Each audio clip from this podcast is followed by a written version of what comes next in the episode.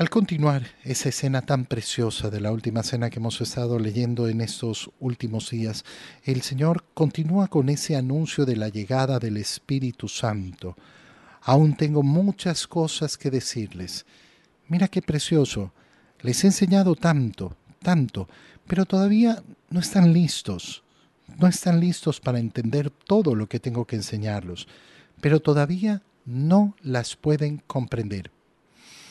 Esto es importante ¿por porque la fe en su profundidad, en el conocimiento de esa fe, va a tener un desarrollo, un desarrollo en la medida que la iglesia va viviendo en esa acción del Espíritu Santo y en la medida que se va desarrollando. Cuando nosotros, por ejemplo, nos enfrentamos a esas dos versiones del credo de la iglesia, el credo de los apóstoles que le llama la gente el credo corto o el credo largo, el credo niceno constantinopolitano. ¿Qué es lo que vemos? Ay, pero el, el corto porque ahí más chiquito, más fácil. O algunos dicen, pero ese otro credo tiene, tiene más cosas y explica más cosas. Sí, claro. Porque es el desarrollo justamente de la explicación de la fe. No son dos credos, son dos versiones de una única fe, un solo bautismo, una sola fe, una sola fe, porque un solo Dios y Padre nuestro. Y entonces vemos cómo la iglesia, al ir creciendo, al ir viviendo en esa acción del Espíritu Santo, ha ido comprendiendo con mayor profundidad las verdades de fe. Y al comprender con más profundidad las verdades de fe, lo que puede hacer es justamente poder, poder explicar mejor quién es Dios, quién es Jesús. Y entonces, Dios de Dios, luz de luz, Dios verdadero de Dios verdadero, engendrado, no creado. Y el Espíritu Santo, ¿quién es? Aquel que procede del Padre y del Hijo, que con el Padre y el Hijo recibe una misma adoración y gloria, y que habló por los profetas. Pero entonces, qué importante, qué importante cómo, cómo se ve en la vida de la iglesia ese desarrollo, ese desarrollo de la profundidad del entendimiento de la fe aún tengo muchas cosas que decirles. Esto es importantísimo además porque hay personas que quieren regresar a las palabras originales de Jesús. Ay, pero eso no está en la Biblia, eso no está en la Biblia, eso no está en la Biblia.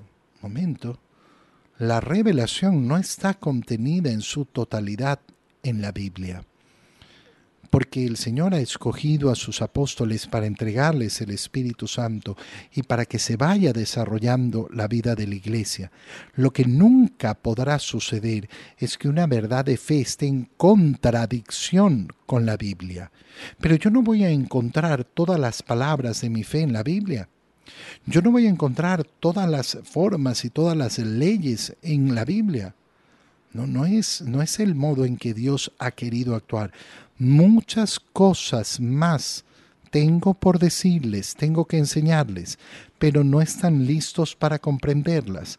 Pero entonces vendrá el Espíritu de la verdad y Él los irá guiando hasta la verdad plena.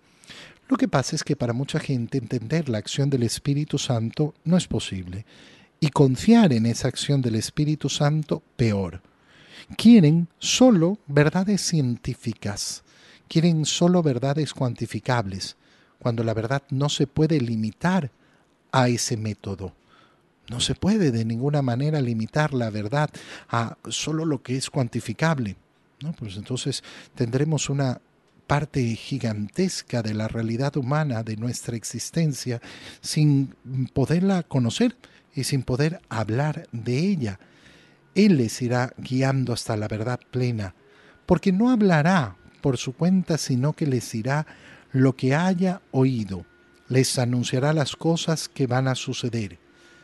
El Espíritu me glorificará porque primero recibirá de mí lo que les vaya comunicando. Yo que los conozco y sé lo que necesitan, sé efectivamente cómo tienen que acercarse a mí. Todo lo que tiene el Padre es mío y por eso les he dicho que tomará de lo mío y se lo comunicará a ustedes. Fíjense cómo en estas palabras el Señor lo que nos está diciendo es justamente lo que proclamamos en el credo. El Espíritu Santo que procede del Padre y del Hijo, que con el Padre y el Hijo reciben la misma adoración y gloria. Por eso es que nosotros tenemos una fe trinitaria.